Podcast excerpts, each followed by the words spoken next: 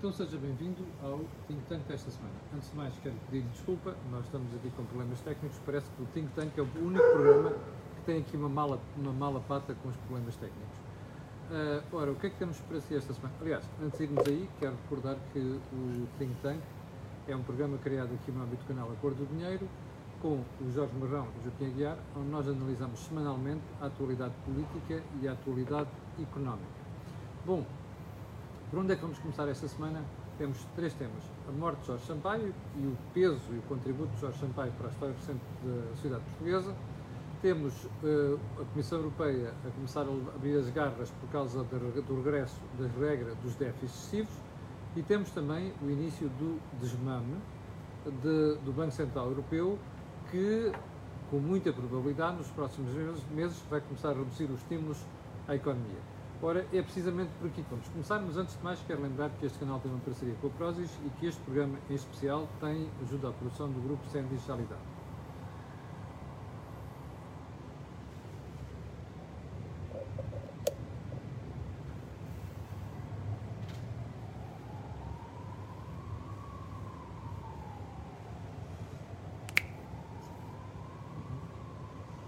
Tá, estou a ver aqui. Estou a ver aqui. Ver aqui, o Luís Guilherme Monteiro is watching. O som está, já, já não está abaixo. Bom, desculpe lá, de facto isto hoje está uma coisa inacreditavelmente anormal. Ainda agora estávamos no ar e tivemos a indicação de que a emissão tinha sido interrompida. Bom, mas estava a recordar eu que este canal tem uma parceria com a Prozis e este programa em específico tem ajuda à produção do grupo Sendis Alidade. Aguiar, por onde é que quer começar? Eu começo sempre pelo início. Pelo início, que é a Europa. Então. Ou seja, uh, quando se diz que vão regressar as regras de controle dos déficits excessivos, tem que se acrescentar que não vão ser as mesmas regras que conhecemos no passado. Porque, entretanto, não só a Europa mudou, como o mundo mudou radicalmente. Uh, e se é verdade que a Europa tem de se ajustar a essa mudança do mundo, não é menos verdade que nesse ajustamento vai estar incluída uma mudança de natureza da própria União Europeia.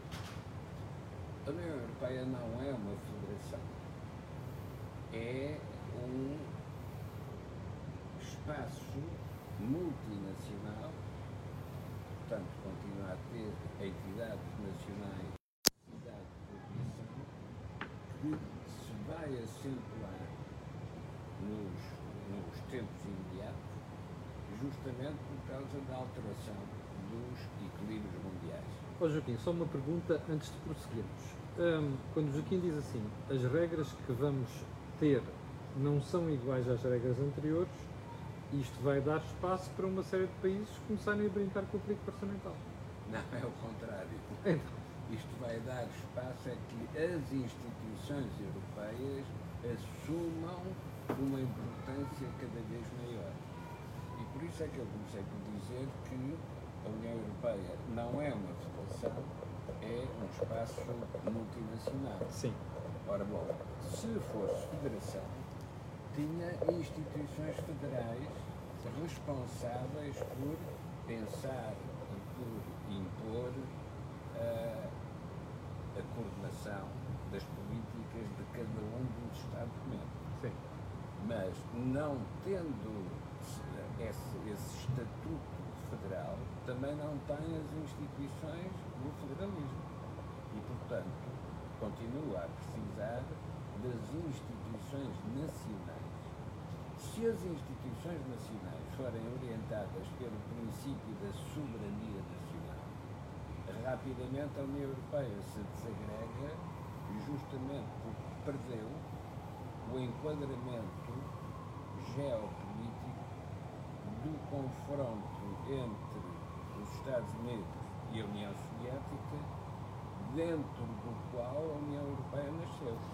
Mas o que é que o leva a dizer então quais são os instrumentos que vão permitir fazer aquilo que o Joaquim diz, que é as instituições europeias serem ainda mais chatas com os Estados do que são até agora. Não é só mais chatas, é que os Estados perderam a sua autonomia porque não têm recursos para responder ao seu endividamento atual e futuro. E, portanto, não podem reivindicar a autonomia soberana porque não têm recursos para sustentar essa afirmação. Ou seja, é a força do peso da dívida que vai levar. É sempre a força da realidade efetiva das coisas. Porque é assim, na parte financeira, na parte económica, também é preciso ter recursos para estimular a economia, mas, sobretudo, vai ser assim no campo da defesa e segurança. Porque a desagregação da NATO, a partir do momento em que o poder americano abandona o Afeganistão, essa desagregação da NATO perdeu essa garantia americana, vai obrigar os europeus a ter a sua própria estratégia de segurança e defesa. Deixa-me pedir aqui ao Jorge para comentar esta primeira parte. Jorge, esta, regra, esta questão da regra de déficit excessivos, qual é o comentário que merece? Eu, entretanto, vou aqui, eh, enquanto o Jorge está a falar, tentar ver se consigo melhorar aqui a questão do som. Força, Jorge. A a, questão que o, que o Joaquim coloca, ou que tu colocaste nisso, tem a ver com eh, o facto de nós termos perdido a soberania monetária. Nós, ao termos perdido a soberania monetária, temos que entender que vamos ter que ter uma disciplina eh, orçamental que esteja ligada, de alguma forma, eh, à, à política monetária do Banco Central Europeu. Eh, E, portanto, isso cria um processo político distinto país a país. O que nós também poderíamos fazer um pouco ao contrário. Poderíamos imaginar que voltar ao tempo do há países que estão, na, na, União Europeia e não estão na zona euro. É verdade. E o que é que esses países têm feito na zona euro e não têm feito na. E, e os países que não estão na zona euro e os países que estão na zona euro. Os países que estão na zona euro estão constantemente a fazer um lobby para que a política monetária seja ela mais expansionista e que permita, no fundo, manter, hum, eu diria, manter artificialmente, se quisermos, a economia hum, a, a crescer. Os países que estão, no- que estão fora da zona euro têm que fazer um controle monetário de forma a que as suas taxas de câmbio possam manter a sociedade desses países competitiva. E estás Isto- de acordo com o Joaquim quando o Joaquim diz que eh, as novas regras sobre os déficits tipos vão dar mais poder de intervenção às instituições comunitárias? Claramente, vão dar- não vão só dar mais poder, como vão revelar eh, o que é que é a construção de uma, de uma zona monetária eh, como é a zona euro. Porque nós temos que nos lembrar que na, na, na- configuração mundial Já nós, está bom, já está bom nós, nós, nós na configuração mundial o que é que nós vamos ter? Nós vamos ter os Estados Unidos, vamos ter a China, vamos ter o Japão, Uh, vamos ter a Europa com a sua zona euro, também temos que pensar no bloco europeu com a zona euro e não zona euro, Uh, e portanto, esses países, se quisermos, esses blocos económicos, vão ter que ter sempre uma, uma espécie de uma vigilância sobre a sua taxa de câmbio. E, portanto, a vigilância da taxa de câmbio, o que é que tem a ver? Tem a ver com as taxas de juros que se praticam em cada país ou em cada bloco, a cada momento. Ah, e, portanto, isso significa que nós, nessa matéria, realmente perdemos o controle, perdemos a tal soberania.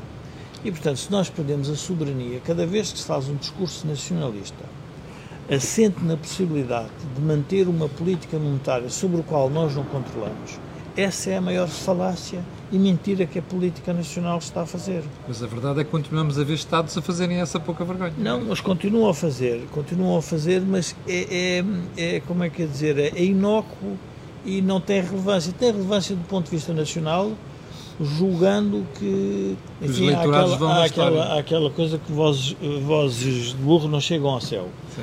Ahm, e, portanto, muitas das vezes o que nós podemos estar a deparar é um discurso para a nação que não tem nada a ver com a verdadeira integração da nação no espaço europeu. E, portanto, essa é um dos, uma, das, uma das questões centrais da política europeia. É qual, é qual é o momento em que, país a país, nós admitimos que a federação, se quisermos, a tal zona euro, tem uma preponderância sobre um conjunto de políticas nacionais. Ora, se nós não admitirmos isso, nós estamos a equivocar os eleitorados. Os eleitorados julgam que os, os políticos têm a capacidade de resolver os seus problemas e não têm essa margem de manobra. Deixa eu ouvir ali, Joaquim. Convém recordar de onde é que vem a zona euro. E a zona euro vem de um acontecimento geopolítico que é a unificação da Alemanha. Sim. E... Bom, Joaquim, embora o assunto já estivesse a ser discutido calma, anteriormente, calma. É? Já vamos ver, porque nós vamos voltar a discutir assuntos muito antigos que já estavam metidos na gaveta e que agora vão sair outra vez. Sim, é verdade que acelerou muito com a unificação alemã. Atenção, mas quando se faz a moeda única para justificar a permissão da unificação da Alemanha, Sim. o argumento é os alemães dão o um marco Sim. e os europeus aceitam a unificação alemã. E montaram-se os critérios de Maastricht na base de regras punitivas. Quem tentar meter a mão no cofre apanha nos dedos. Sim. Hoje as novas regras que vão ser elaboradas para a nova fase, as novas regras dos déficits excessivos, já não serão pensadas do ponto de vista punitivo, mas sim do ponto de vista estratégico. E isso quer dizer o quê? Isto quer dizer que há uma entidade central na Europa. Hoje, quem tem esse papel é o Banco Central Europeu mas isso é na política monetária. Falta mas, a política orçamental. Mas compra dívida, isto é, resolve problemas de déficits orçamentais acumulados. Tem as duas funções, tem a função do valor da moeda e da taxa de inflação, mas também tem a função de absorver o Não estou convencido que isso seja uma boa solução e vou-lhe dizer porquê. Porque as vezes em que os bancos centrais andaram a fazer isso de forma estrutural, a coisa correu mal. Oh, oh Camilo, eh, vamos lá ver se eh, nós não saltamos fases para a frente, nem esquecemos fases para trás.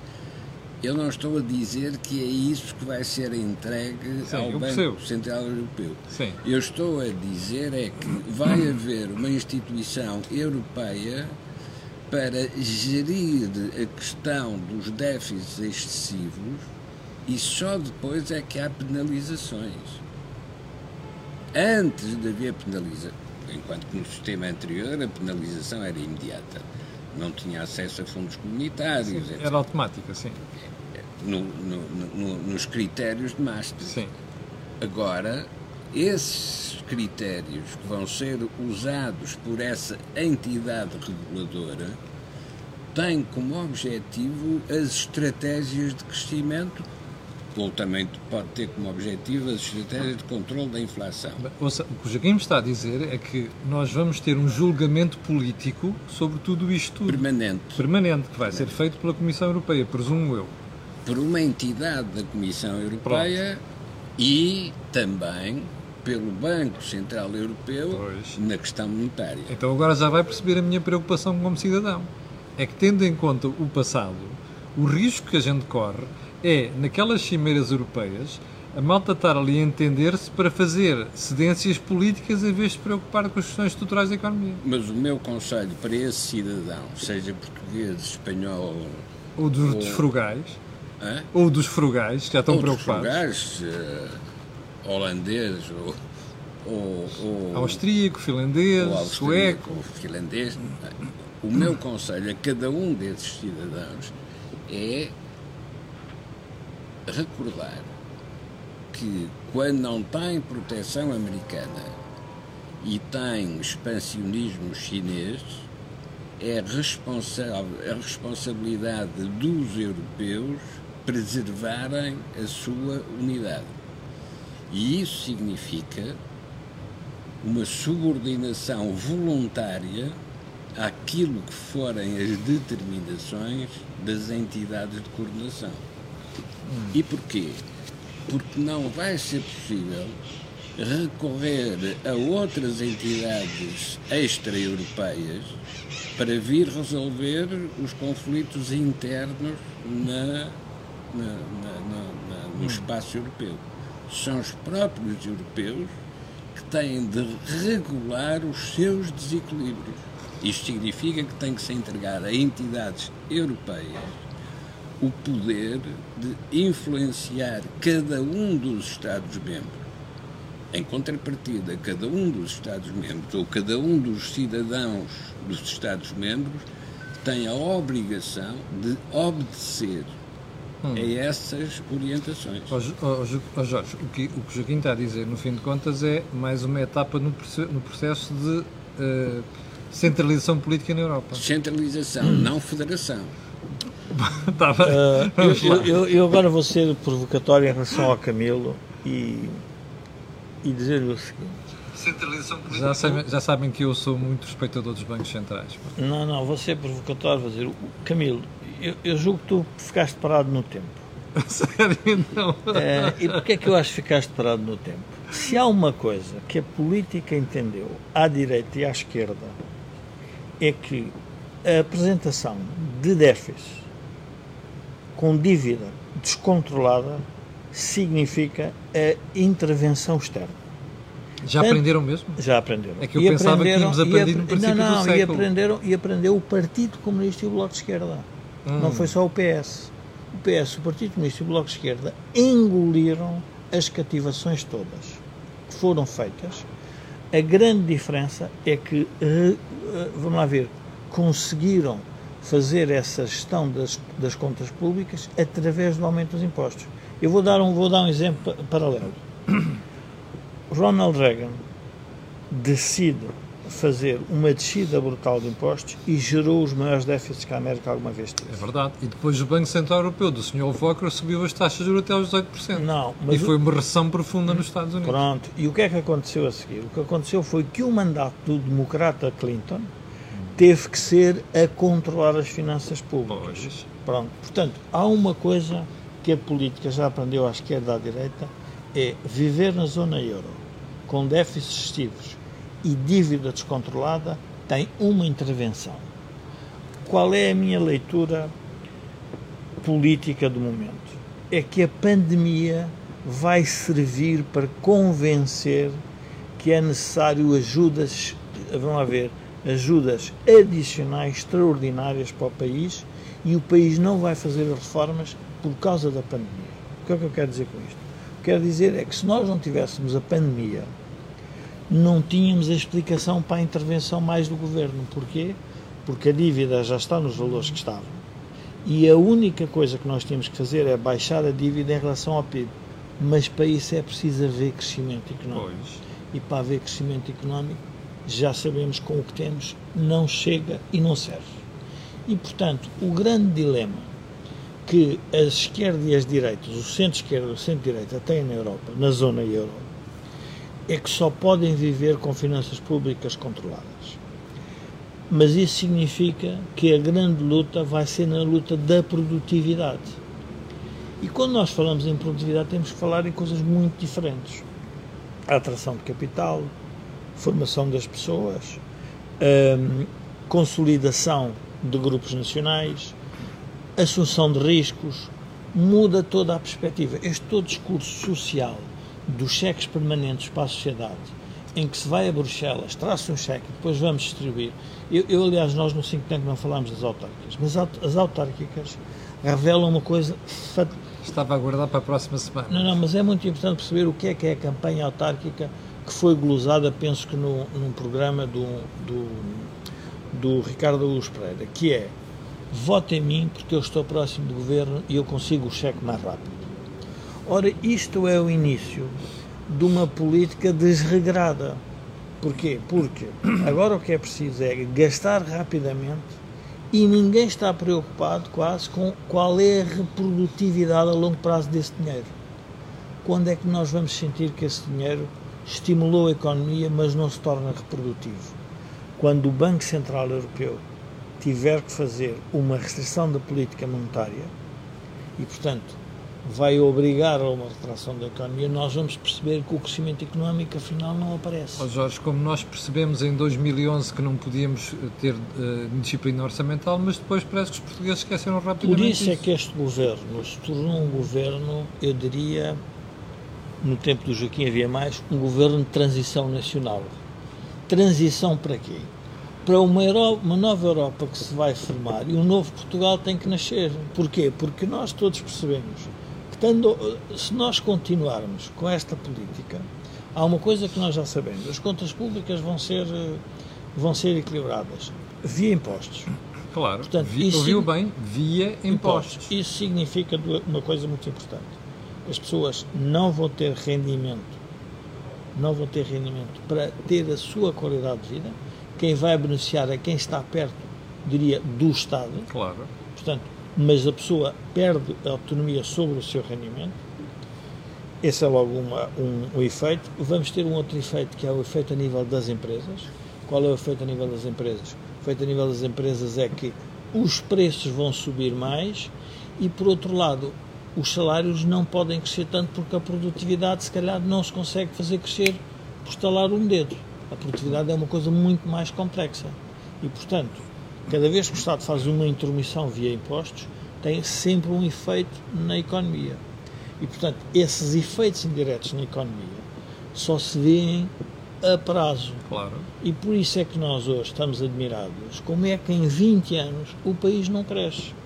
O país não cresce em 20 anos porque nós constituímos um conjunto, ou seja, elaboramos e executamos um conjunto de políticas públicas que, se tivessem dado o resultado quando elas foram lançadas, então hoje éramos o país mais rico da é. Europa. É. é uma coisa que nós também devíamos aprender. Mais dívida pública não gera mais crescimento. Porque senão nós éramos, os, éramos dos países mais, mais prósperos Mas da Europa. Mas eu aí não tenho a certeza, ao contrário do que tu dizes, de que o Bloco, o PCP e mesmo o PS estão a aprender Mas, a lição. Mas, oh, Camilo, quando eu digo aprenderam lição... Nem, nem uma parte do PSD, quando não, mais Não, isso. mas aprenderam lição nesse sentido. Ficam silenciosos sobre a matéria, mas aceitam porque percebem que todo aquele discurso que fazem à volta das políticas sociais é oco e quando chegar um governo de centro ou um governo de compromisso nacional, o que se lhe queira chamar, mas o governo queira ser reformista, que um de umas, uma, das, uma das tarefas essenciais é voltar a olhar para os gastos públicos. Olhar para os gastos públicos nesta lógica. Qual é o gasto público que ajuda a economia mais privada a crescer. produtivo. Não, não, que ajuda a economia privada a crescer e investir. Hoje, Esse é o único. Então, isto que o Jorge está a dizer, uh, parece que as novas regras de déficit excessivos nunca vão conseguir pôr mão nisto. Porque nós estamos a ver é que o Estado vai gastar tranquilamente, como se não houvesse amanhã, de possível gastar a bazuca toda e o que vai restar é aquilo que nós temos neste momento, um crescimento de 0,5, 1, 2, mais nada do que isto. Camilo, vamos voltar a comparar o passado com o futuro. No passado da dívida da República, apareceu Salazar.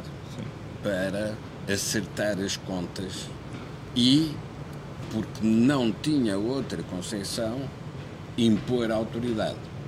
Portanto, ditadura na política, ordem das contas na economia. Isso era a fórmula do passado. Porquê? Porque os reguladores automáticos eram a taxa de juros, a taxa de câmbio. Sim. Quando as economias se desequilibravam, apanhavam com a punição da subida dos juros e da desvalorização do câmbio e a sociedade empobrecia e ajustava pelo empobrecimento. Sim. Os que criticaram os tempos da Troika, dizendo perdemos soberania porque a Troika impunha, esqueceram o que é que aconteceu nos anos 20, 30 e 40 uh, do século XX, sem troika nenhuma, mas só com taxa de juros e taxa de câmbio. Esses eram os reguladores da altura. A Troika, apesar de tudo, já é um progresso em relação a esses reguladores cegos. Seja aqui, mas como neste momento não temos esses reguladores, o único que sobra é o desemprego. Nós não podemos mexer na moeda. Não é só Imigração. isso, é o desemprego E a imigração. é o, e é o não crescer. Isso é verdade, Isso é que é o, o ponto principal. claro. Porque com estes estímulos de dívida, não crescer significa que não é atleta. Porque mete droga, mete droga, não consegue correr. Porque, digamos, não é esse o problema. É o problema é o músculo, não é a Exatamente. droga, é o músculo.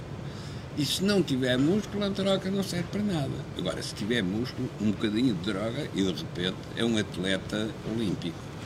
Ora, a estruturação futura da Europa vai ser como controlar os desequilíbrios sem perder as liberdades da democracia.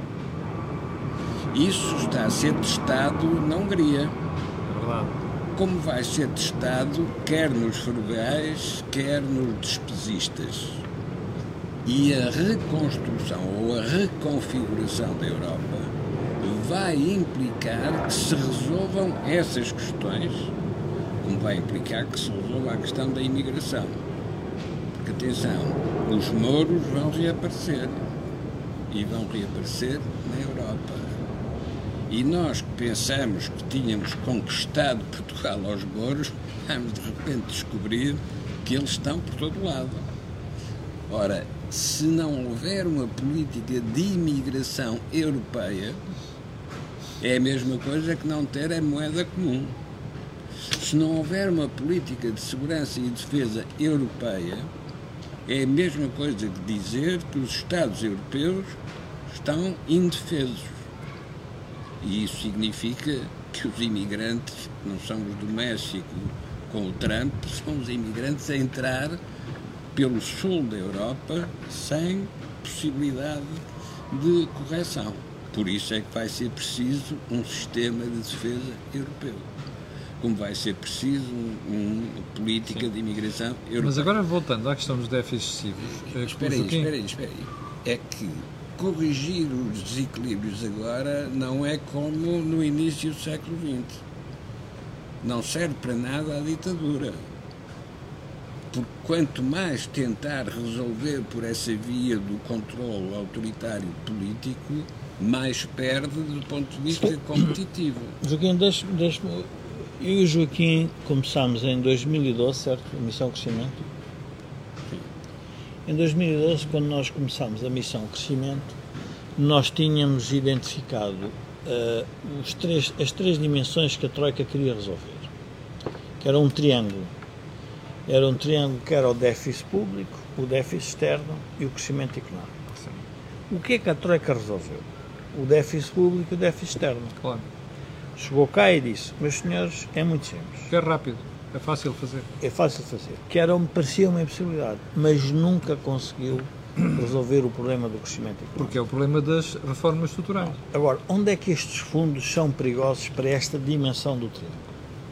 Estes fundos da Europa são perigosos porque eles, na prática, vão consolidar um poder redistributivo na sociedade. Ou seja, o que eu quero dizer é o seguinte: as pessoas que vão depender mais do Estado vão querer cada vez mais intervenção do Estado. Mas já temos muitos dependentes do Estado. Bom, já. mas agora vamos receber mais fundos, coisa que não esperávamos, para fazer essa aproximação outra vez ao Estado. Vai aumentar o Estado. Ou seja, a teia que está à volta do Estado. E porque, vamos lá ver, o Estado, o, o Primeiro-Ministro disse uma coisa na entrevista, descobriu agora, agora descobriu isso. E descobriu tarde, mas desco- descobriu tarde não, eu acho que ele descobriu no momento certo. Quando ele diz assim, toda a despesa pública é receita privada. Que é verdade. Quando o Estado recebe o dinheiro de impostos, o que é que o Estado faz a seguir? Se der aos funcionários públicos, os funcionários públicos gastam o dinheiro onde? Na, no restaurantes, na compra de carros, nas habitações, portanto, são as empresas privadas que É beneficiam. estímulo, sim. É o estímulo, certo? Se o Estado eh, vai fazer uma estrada, quem é que vai beneficiar? As empresas de construção, todo um conjunto de, de pessoas. Portanto, cada vez que o Estado toma uma decisão a nível de investimento público ou de consumo, o que está a fazer é dar poder de compra outra vez. Agora, qual é o problema que isto tem? O problema que isto tem é que há um desfazamento entre, entre os eleitorados que não beneficiam Exatamente. desta política pública e os eleitorados que beneficiam desta política pública. Vamos a um caso concreto, por exemplo, dos pensionistas. Qual é o partido político que vai explicar aos pensionistas que, a manter-se o regime atual de pensões e para manter as mesmas pensões, vai haver uma tributação crescente ou um maior endividamento do país? Não há nenhum partido político com coragem para fazer isso. Então o que é que vai acontecer? Fica o Estado prisioneiro de um eleitorado que ele próprio captura o Estado. E, portanto, eu diria que há aqui uma espécie de uma eh, corrupção recíproca ou uma captura recíproca. Corrupção não no sentido Sim. eh, de criminalidade, Comprar. comprar de criminalidade, Sim. mas há uma ligação entre o eleitorado e diz, bom, mas isto é a democracia, eu governo a favor de alguém. E, portanto, qual é o problema que nós deveríamos, qual é, qual é eu diria, a grande mudança que a sociedade devia fazer? Há uma solução para tudo isto, que é o mundo.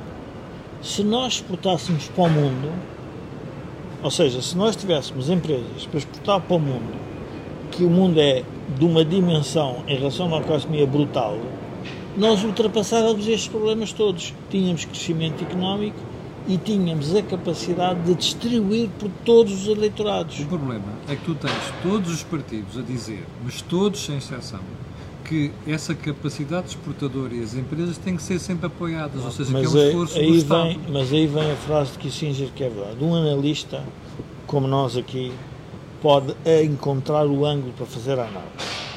O político tem que resolver o problema concreto. E qual é, a- qual é a grande diferença? E, e- e só a história é que vai valorizar ou desvalorizar os políticos. Aliás, o Tony Blair, eu, eu estava a falar isso ontem com o Joaquim, o Tony Blair disse uma coisa no programa eh, da CNN, do GPS, interessante que é nós temos problemas estruturais e temos políticos preocupados com as eleições. É verdade. Ora-. Pronto. E, e isso é um problema muito sério para a decisão política. A pergunta é como é que a democracia vai resolver estas incompatibilidades. Porque nós estamos a criar uma incompatibilidade entre o crescimento económico, os eleitorados e os partidos políticos. E, portanto, o que é que todos os agentes económicos estão a fazer? Deixa-me aproximar das políticas públicas para ver se beneficiamos. Se tu, porventura, começares a fazer programas em que eh, fazes mais encómios, mais elogios ao Estado, rapidamente vais ter receita privada para ti, que vem de onde? De uma dívida externa e que passa e que vai, vai, vai dar ao Camilo. Portanto, se fizer esse movimento, ora, esse movimento é feito naturalmente pela sociedade, porque a própria sociedade percebe que é necessário. O que é que Salazar fez? Salazar fez uma coisa diferente. Salazar olhou para as finanças públicas, para além de ter imposto uma rigidez brutal na despesa, o que fez foi uma regulação para criar o tecido económico, centrado em grupos económicos, obviamente, com condicionamento industrial, já sabemos, mas para fazer a criação de capital para que eles se dedicassem a fazer aquilo que o país fazia. Mas não deu, não deu despesa pública para eles beneficiarem. O que lhes disse foi: não, vocês vão à sua vida. Vocês precisamos disto, precisamos daquilo, precisamos daquilo outro. Recordo-me há tempos que tive que fazer o prefácio para o livro de Sérgio Palma Brito da TAP e fiquei fascinado quando percebi que Salazar, quando quis fazer a TAP, porque era importante estrategicamente para a consolidação da ideia da metrópole e das colónias, Sim. a única coisa que fez foi deu um empréstimo e uma garantia de rentabilidade aos acionistas privados da TAP. Disse, a única coisa que eu posso fazer é isto, mas vocês têm que entrar obviamente, para fazer estas rotas que eu acho necessárias. E, portanto, o que, é que, o que acontece? Ora, nós precisamos de um Estado inteligente e estratégico que perceba que não é na despesa pública redistributiva que vai resolver o problema do crescimento económico. É na criação de condições para que os privados possam eles próprios crescer e criar valor. Ora, este não é o modelo que nós neste momento temos. E, portanto, eh, eu diria que a probabilidade de nós mantermos esta discussão ou este debate no think tank vai ser Daqui a 10 anos. É permanente. elevadíssima. Mas, mas convém separar as, as comportas Sim.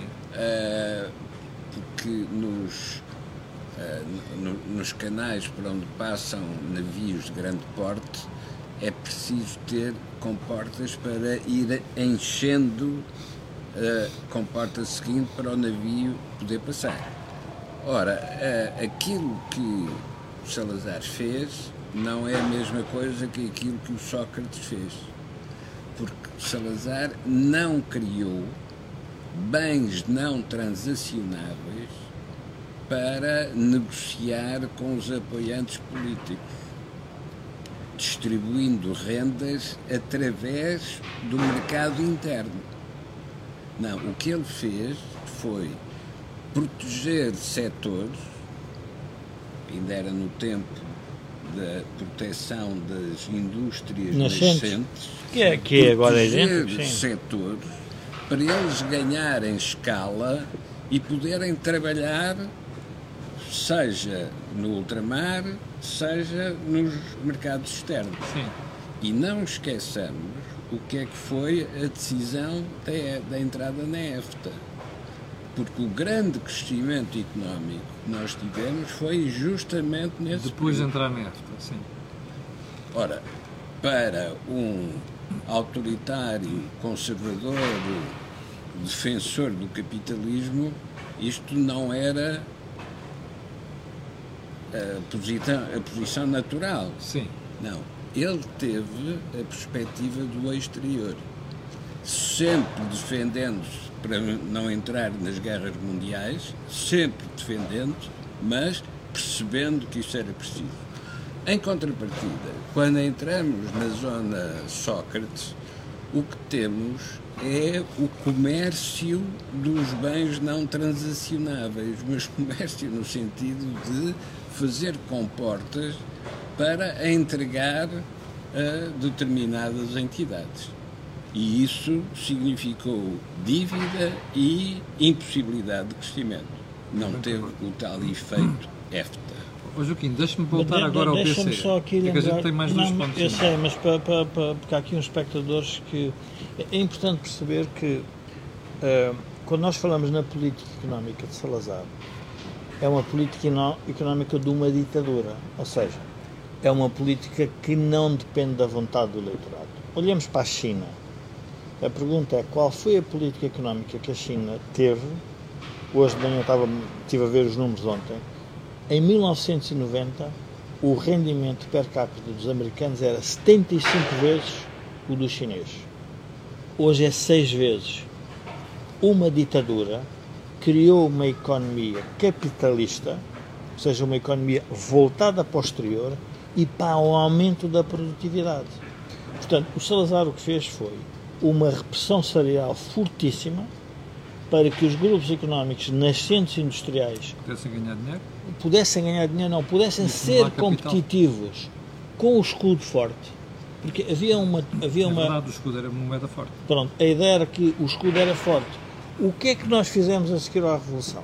Destruímos capital com as nacionalizações e criámos um problema salarial diferente. Foi o quê? Desvalorizámos sucessivamente a moeda. E, portanto, fizemos exatamente aquilo que não devíamos ter feito, que era manter uma moeda porque manter uma moeda com uma paridade com uma moeda forte significa que cria uma pressão sobre o agente económico para lhe aumentar a produtividade.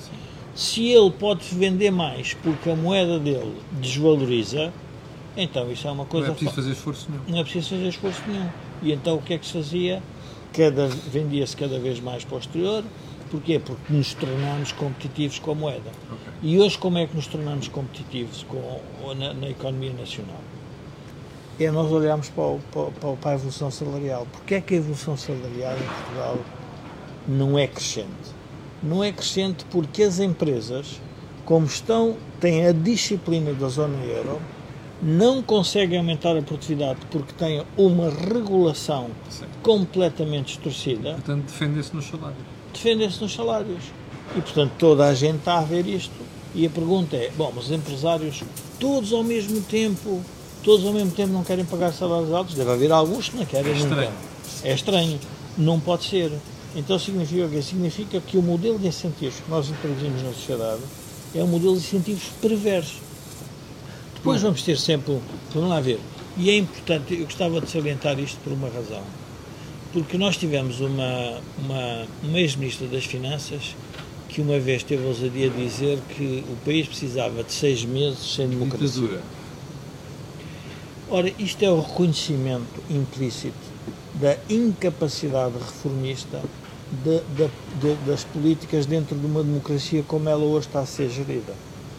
E, portanto, nós vamos ter que encontrar instituições que permitam, porque o problema do país é um problema, o problema do país não é um problema de democracia, é um problema das instituições que estão, uh, que fazem o edifício da democracia, não estão a ser úteis para o crescimento económico. E esse é um problema que nós vamos ter que resolver. Bom, Desculpe eu queria passar brevemente pelo BCE, porquê? Porque nós estamos a falar de retirar dos déficits mas estamos também perante uma, um aviso do BCE de que uh, os biberões que andam a dar, com, ou então os shots na veia, vão começar a ser mais rarefeitos e um dia destes vão acabar. Ó Joaquim, isto vai reforçar a pressão sobre Portugal para ter mais controle sobre a despesa e a dívida pública? Vamos lá ver o que é isso do biberon do Banco Central Europeu. É compra de dívida. Sim. O que significa que no balanço do Banco Central Europeu estão títulos de riqueza do país que emitiu esses títulos. Isso significa que o Banco Central Europeu tem um instrumento particularmente poderoso em relação a esses países, que é esses títulos que estão no balanço do Banco Central Europeu. Sim. Podem ser uh, incobráveis, isto é, são títulos de dívida, mas jamais o Estado que os emitiu os conseguirá Vão pagar. Vão ficar lá permanentemente. Não mas o Banco Central Europeu, com a taxa de juros, pode tornar esses incobráveis uma fogueira. E de repente, uma coisa que para cada Estado diz: não, já meti isto no balanço do Banco Central Europeu, estou livre. Não, não está livre, porque o Banco Central Europeu ficou lá com os títulos. E em qualquer momento, se mudar a taxa de juro, é aplicado a esses títulos. E a dívida no país cresce de tal maneira que então sim, é impossível pagar. Oh, Joaquim, mas a taxa de juros não é aquela do momento da emissão? Não, não. A taxa de juro aplica-se à dívida acumulada. O facto de ter sido comprado, é como as, as ações do Benfica e, e do como é que ele chama? Do Luís Vieira. Isso. É, podem ser vendidas. Sim. Não tem valor. E de repente podem criar um problema então. a quem emitiu esse papel.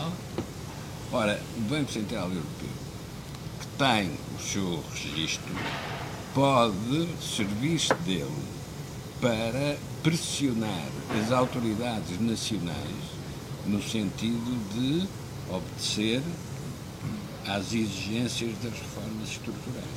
Portanto, se por um lado é preciso entidades de coordenação na escala europeia para distribuir os estímulos ao crescimento, também é preciso, na dimensão monetária, que o Banco Central Europeu utilize os títulos de dívida que comprou para explicar aos governos que emitiram esses títulos de dívida o que são as obrigações a que eles têm de responder. Ok.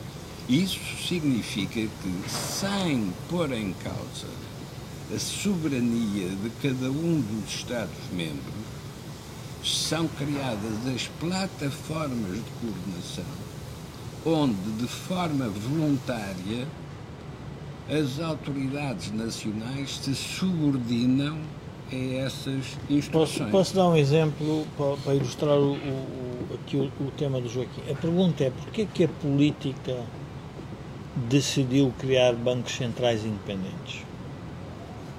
Porque era uma matéria relevante demais para ser entregue a um político de forma que tem um ciclo eleitoral. Claro. A sociedade percebeu que a melhor coisa que poderia acontecer é nós vamos dar um mandato a uma entidade independente para fazer a gestão desse dinheiro. Um exemplo em concreto, o Joaquim que está de gravata tem mais ar de, ban de Banco Central do que nós.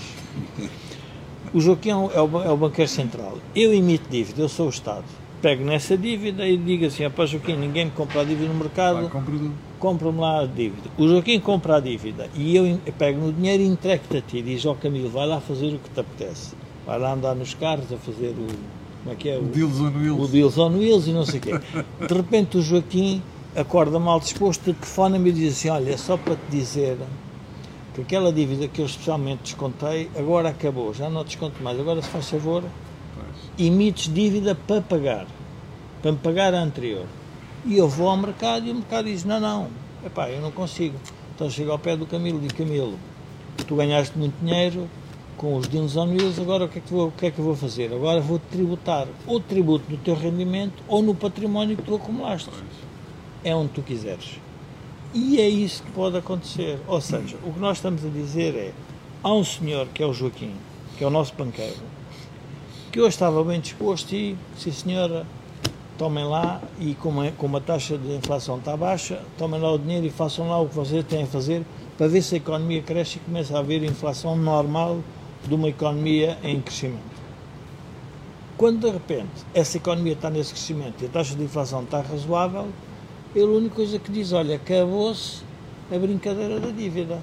E portanto, a pergunta é como é que uns, como é que nós, como país, que temos uma dívida de 130, mais a dívida corporativa, mais a dívida das famílias, não olhamos para este, ou seja, não não, não, não absorvemos este problema como o problema central da sociedade portuguesa.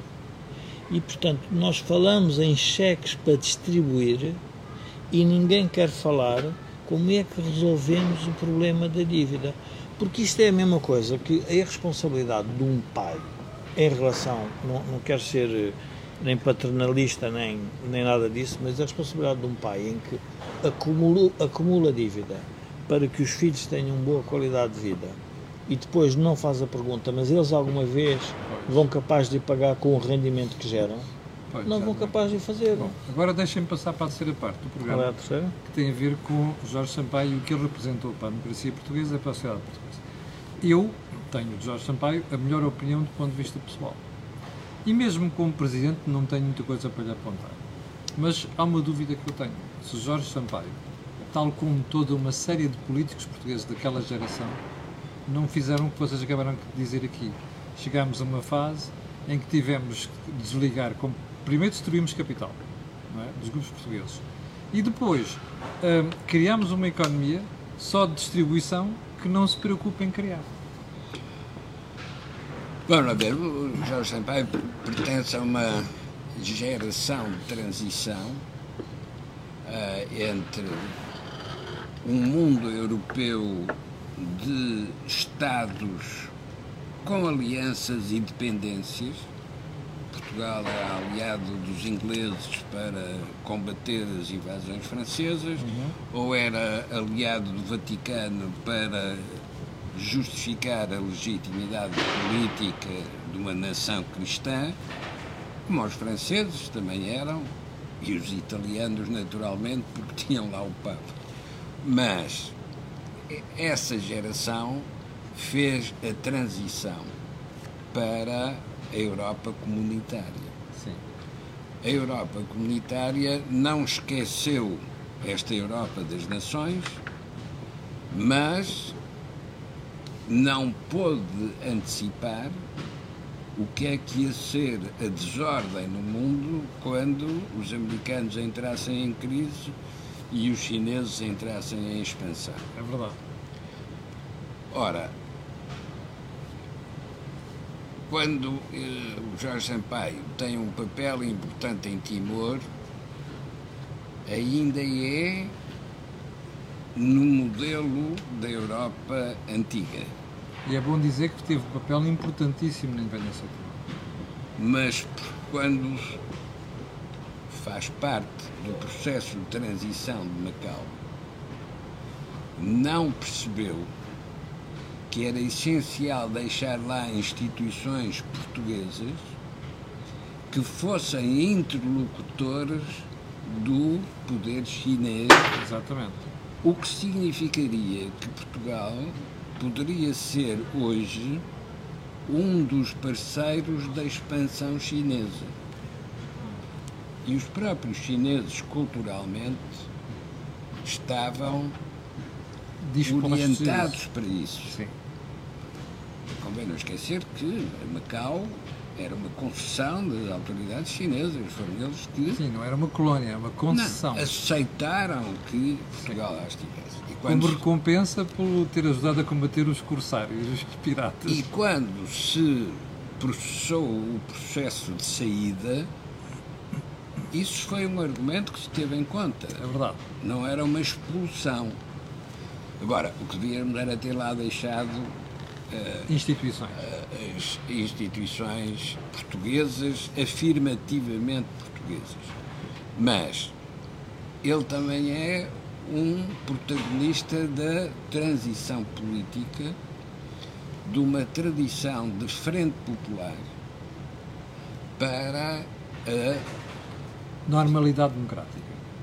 não, passando para a normalidade democrática, mas criando o chamado mecanismo da geringonça, porque ele foi um dos iniciadores de uma aliança implícita com o Partido Comunista na Câmara de Lisboa, que permitia ao Partido Comunista participar no processo de decisão e permitia ao Presidente da Câmara eh, Socialista ter a garantia de apoio na Assembleia Municipal.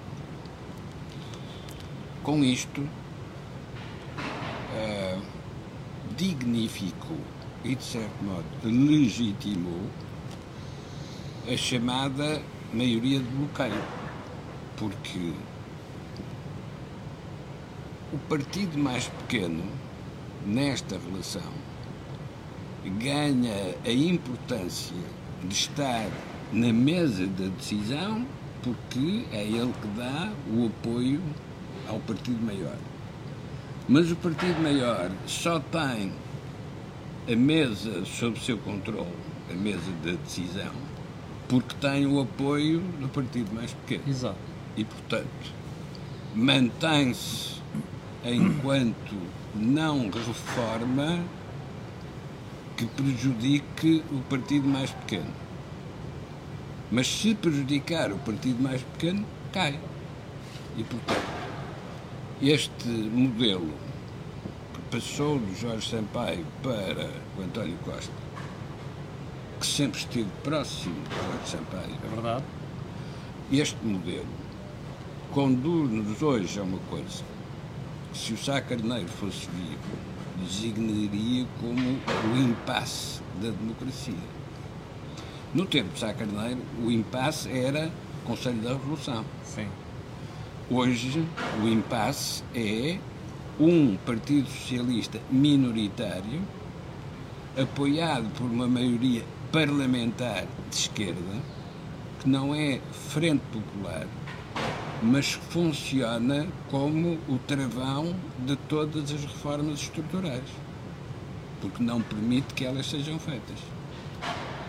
E nesse sentido, a- a inovação que Jorge Sampaio introduziu nunca foi uh, admitida pelo fundador do Partido Socialista, Mário Soares. Porque quando lhe propuseram uma geringonça, antes de chamar geringonça, foi na queda do primeiro governo minoritário do Cavaco Silva, quando apareceu o PRD, na altura o secretário-geral do Partido Socialista era Vítor Constâncio e organizou uma maioria parlamentar de apoio a um possível governo socialista. E o Soares não aceitou. Com não, não só não aceitou, como dissolveu o Parlamento e o Cavaco Silva teve maioria absoluta. A primeira maioria absoluta decorre deste contexto. Ora bom, eh, este tipo de visão diferente sobre o modo de formar o poder com apoio nos partidos à esquerda é uma inovação de, introduzida na política parlamentar pelo António Costa em 2015, mas foi ah, preludiada, isto Sim, é, o prelúdio foi feito na Câmara Municipal de Lisboa pelo Muito Jorge bem. Sampaio. Jorge, marrão para ti para fecharmos o programa. Bom, eu em relação a Jorge Sampaio tenho, tenho diria, a convicção de que era um, um homem um, um homem íntegro, um homem que lutou sempre pelo, pelo ideais de liberdade. Se nós observarmos a, a, sua longa história política, foi sempre um homem de luta pela liberdade. Teve uma deriva, se quisermos, mais esquerdista no momento da sua vida, mas isso acontece uh, a muitos de nós e, portanto, não é, não é esse, o, diria, o, o ponto, o ponto central.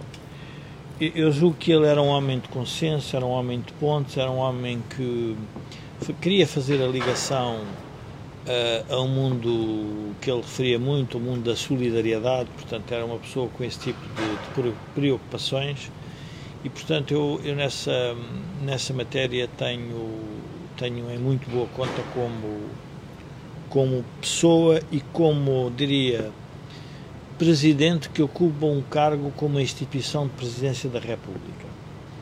Eu diria que é, é uma, era uma pessoa que, pela sua maneira de estar, dignificaria sempre aquele cargo de Presidente da República. A questão que o Joaquim põe, a, a mim deixa-me um pouco perplexo do seguinte: eu acho que a ligação que ele tem ao Partido Comunista é uma ligação quase que antropológica, no sentido de. era quase que. Uh, familiar. Aban familiar, abandonar aqueles com quem estava, mas ele cometeu, na minha opinião, um erro de raciocínio que foi julgar que afinal os comunistas tinham já sido convertidos com a queda do muro de Berlim. E, portanto, é uma, é uma tentativa de, de, de, se quisermos, de compromisso e de pacificar a sociedade. Ele, é verdade que se candidata à presidência da República antes do Partido Socialista ter anunciado que era o seu candidato, porque tomou aquela decisão de forma independente, portanto, tinha essa capacidade, essa sua independência era era notória, e ele julgo que não percebe que o Partido Comunista Português uh, tem uma longa história e que é realmente um partido que saiu derrotado, mas na minha opinião saiu derrotado, mas não saiu convencido. Uhum. Ou seja, o Partido Comunista não fez o seu ajornamento é para uma sociedade diferente. E, portanto, uh, quando ele faz esse movimento faz um movimento camarário em que na prática diz, bom, a Câmara o que faz muitas das vezes é um pouco independente de qualquer tipo de ideologia, se olharmos, como dizia-me aliás um, um, um, Presidente de Câmara Comunista... temos um minuto para fechar, até porque vai começar isto. É, como dizia um, um, Presidente de Câmara Comunista para mim, eu a mim basicamente o que faço é reparo estradas e mudo lâmpadas e limpo a, a, a cidade, portanto não, não me obriguem a fazer política e portanto não é essa a minha função. E portanto nessa matéria ele diria que foi muito pode ter sido neutral. Tem este, tem esta, vamos lá ver, tem este, diria, este prelúdio que o Joaquim refere, mas eu acho que é um prelúdio que eu desculparia por, pela sua própria circunstância pessoal, ou seja, era uma pessoa que tinha tinha uma vontade permanente de gerar um consenso. Eu recordo-me estar numa reunião, num debate com ele e, um, e, a, e ele faz uma intervenção e, e, passado pouco tempo há duas pessoas que fazem uma intervenção muito distinta e ele rapidamente quis uh, encontrar um ponto Sim, a forma de a forma de entendimento. Sim, a síntese dos Portanto, dois. nessa matéria eu tenho uma Era um digno representante da Faculdade de Direito. Há muita gente lá que com vontade de fazer, que faz essas coisas também. Eu tenho um inconveniente, aliás, tenho só um parti-pri em relação a Jorge Sampaio, já disse isto no Sim, sim. Jornal de Negócios, que tem Ah, a ver sim. com ele apresentar uma classe política que não percebeu a importância de termos finanças públicas equilibradas. E este é, para mim, é o grande defeito da geração pós-25 de Abril que dirigiu o país até hoje, é a minha opinião. Mas pronto, foi o Think Tank desta semana com Jorge Marrão e Joaquim Aguiar. Eu peço desculpa pelos problemas que nós tivemos, o atraso e os problemas que tivemos no início. Estávamos a tentar fazer uma coisa inovadora hoje, isto não correu bem do ponto de vista tecnológico. Aqui ficam as minhas desculpas. Para o final, quero apenas recordar que o canal tem uma parceria com a Prozis e que este programa tem ainda ajuda à produção do grupo Sandy Data. Quanto a nós, voltaremos a ver-nos na próxima semana. Às 1.300 pessoas estavam em direto há bocadinho, eu quero agradecer a sua paciência e quero pedir também a estas pessoas outras que vão ver aquilo que peço sempre, que é colocarem um gosto e fazerem, fazerem partida nas redes sociais, também sabe porquê. Aquilo que houve aqui, não houve em mais sítio nenhum. Obrigado, com licença, e até amanhã às 8 da manhã.